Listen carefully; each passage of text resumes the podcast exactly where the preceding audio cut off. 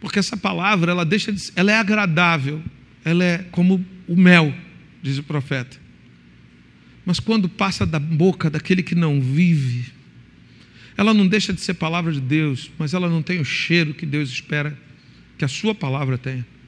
Porque passa pela putridão da nossa mentira, da nossa hipocrisia. Ao ponto de, honestamente, às vezes a gente pedir a Deus, Senhor, cala a boca, porque esse evangelho pregado por esse alguém vai dar trabalho para despregar. Senhor, fecha a boca desse cara que ele está dando testemunho de cristão, que se alguém olhar e achar que isso é ser cristão, nunca mais vai querer ser. A vida de muitos de nós, amados, muitas vezes é assim. Se alguém souber que você é cristão, não vai querer mais Cristo por causa de você. Não vê autoridade naquilo que você diz viver. E aí entende que o nosso Senhor é uma mentira.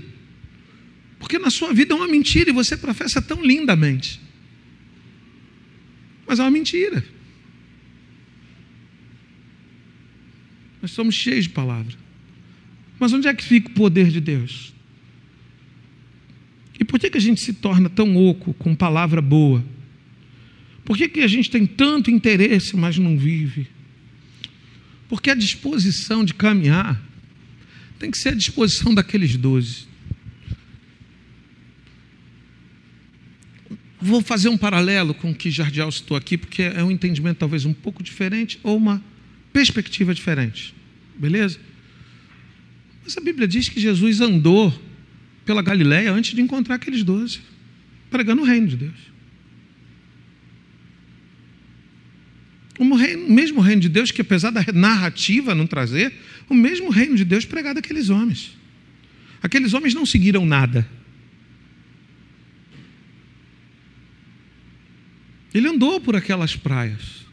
É verdade que ele escolheu, mas ele se deu a ser escolhido também. E aqueles homens o escolheram. Ele escolheu, mas ele se permitiu ser escolhido. Ele serviu aqueles homens. Acho que é Daniel, que é da perspectiva de que Deus não promoveu a pesca maravilhosa. Jesus, não sei se é você, ele promoveu foi a falta de peixe maravilhosa. Depois ele promoveu a abundância de peixe maravilhosa. Porque ele é Senhor de todas as coisas. Então, foi não? Mas eu gostei dessa perspectiva. Não é verdade, não, hein? Por favor, o texto não fala isso. Mas é maravilhoso você entender que Jesus não trabalhava desconexo com o Senhor e todas as coisas cooperam. Quem traz peixe à rede do pescador? Quem? Deus. Douglas costuma usar muito essa frase, né? É, a gente vai pescar, aí volta com um peixinho, dois. Rogério dizia muito isso. Mas assim, estamos no lucro, não botamos nada aí dentro. Não botamos nada aí dentro. Estamos indo com dois, três peixes para casa, estamos no lucro. Não plantamos, não colhemos, não fizemos nada, só pegamos. Quem bota os peixes lá? O peixe na rede do pescador? Para a gente que entende que nada é resultado efetivamente da força do nosso braço, porque tudo é espiritual e Deus tem tudo em seu controle. Deus promove uma oportunidade promove uma escassez de peixe. Uma oportunidade que Jesus soube muito bem aproveitar e disse assim: agora haja peixe. Pai, preciso de peixe. E o peixe vem. A gente tem que ser mais enfático em levar Jesus para o barco, Douglas. a gente precisa ser mais enfático. Sabe? Aqui, ele se deu a ser seguido. A gente vê como discipulado, qual é o primeiro passo do discipulado? Sirva. Sirva. Ele serviu aqueles homens, mas eles se dispuseram. Eles se dispuseram. Ou seja, eles saíram de uma perspectiva e se dispuseram uma experiência prática de seguidores. Eles saíram, largaram as redes, deixaram os barcos e foram embora. Foram embora. Largaram a banca que dava muito dinheiro de arrecadação de impostos foram embora. Largaram é, é, autoridade de alguma organização e foram embora. Sabe, aqueles homens se dispuseram uma experiência e é na experiência que nós experimentamos do poder de Deus. Tem uma sede lá fora de uma igreja coerente. Tem uma sede lá fora por uma igreja coerente. Tem uma sede lá fora por pessoas que vivam aquilo que preguem e preguem aquilo que vivem. Tem uma sede.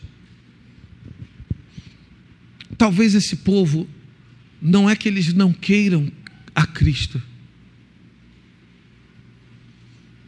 É que talvez exista no coração deles, e eu creio que nós produzimos isso com a nossa ausência, um questionamento no coração deles se esse Cristo é verdade. Não é o desconhecimento de Cristo. Rio de Janeiro, não sei como é que é lá na Paraíba, Jardim. Dizer que no Rio de Janeiro, Rio de Janeiro, talvez em outra realidade do mundo, que no Rio de Janeiro as pessoas não conhecem de Jesus. Pelo amor de Deus, cara. Nem na restinga da Marambá entre os quilombolas.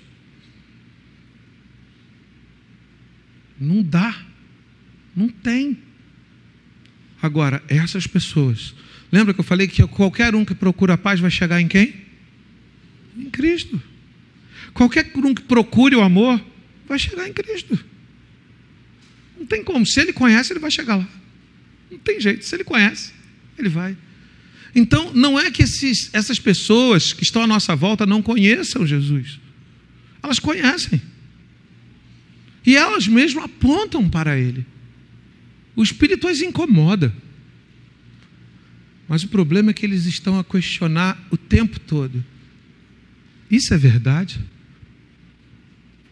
Isso é verdade? Me lembro do Franco, mais uma vez, na palestra inicial. Se eu creio, eu vivo. Isso era a perspectiva judaica. Quando diz assim, todo aquele que crer e for batizado, não era crer da boca para fora, era crer verdadeiramente. Se eu creio, eu vivo. Não é só uma profissão. Se é uma fé verdadeira, eu vivo. Se eu creio de verdade, eu vivo. Então o que há é isso. Um mundo dizendo assim: isso é de verdade. E aí ele olha para um lado, ele começa a crer e diz assim: não é, não é não. Aí ele olha para o outro lado, ele vê um que começa a dizer assim: rapaz, esse negócio é verdade, esse negócio é verdade. E o Espírito está lá atrás, é verdade, é verdade, é verdade. Daqui a pouco ele olha assim: não é não. Não é não. E esse é o impasse do mundo. Mas é um impasse que Deus escolheu só um jeito de resolver. Você. Eu. Ele escolheu só esse jeito de resolver. Eu e você. A gente lá. E parar de falar.